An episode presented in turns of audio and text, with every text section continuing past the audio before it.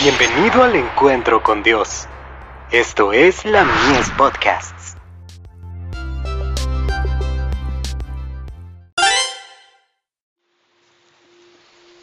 Recibiréis poder, hechos a su imagen.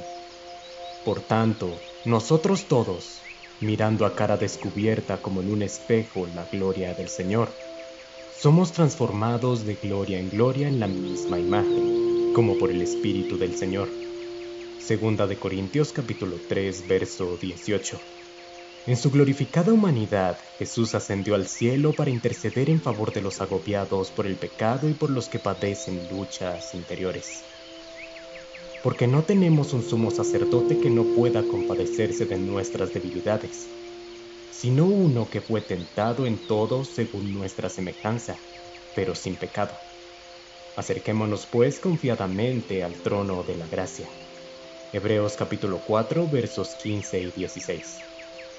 Continuamente deberíamos estar mirando a Jesús, el autor y consumador de la fe. Al contemplarlo seremos transformados a su imagen y nuestro carácter llegará a ser semejante al suyo. Deberíamos regocijarnos de que el juicio haya sido dado al Hijo, quien, gracias a su humanidad, pudo familiarizarse con todas las dificultades que acosan al ser humano. En la medida que aprendamos en la escuela de Cristo y al ir asimilando su espíritu y su mente, seremos santificados y llegaremos a ser partícipes de la naturaleza divina. Por tanto, nosotros todos, mirando a cara descubierta como en un espejo la gloria del Señor, somos transformados de gloria en gloria en la misma imagen, como por el Espíritu del Señor. Segunda de Corintios capítulo 3, verso 18.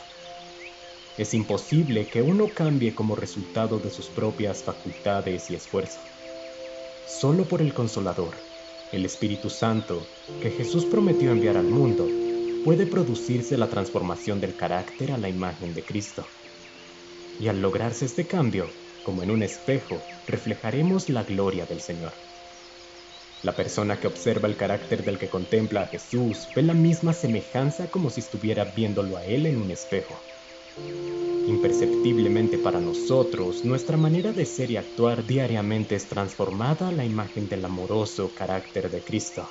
De este modo es como crecemos en Jesús e inconscientemente reflejamos su carácter. Los cristianos profesos se mantienen muy cerca de los niveles más bajos de la tierra, sus ojos están acostumbrados a mirar solo cosas comunes y sus mentes a reflexionar en lo que los ojos se habitúan a contemplar. Generalmente su experiencia religiosa es superficial e insatisfactoria y sus palabras son livianas y sin valor. ¿Cómo pueden en esas condiciones reflejar la imagen de Cristo? ¿Cómo podrán difundir los brillantes rayos del sol de justicia en los lugares oscuros de la tierra? Ser cristiano es ser semejante a Cristo. The Review and Herald, 28 de abril de 1891.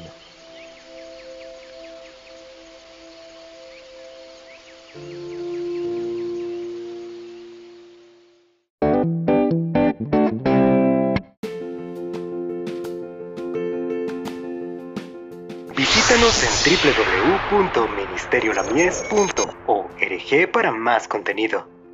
Dios te bendiga.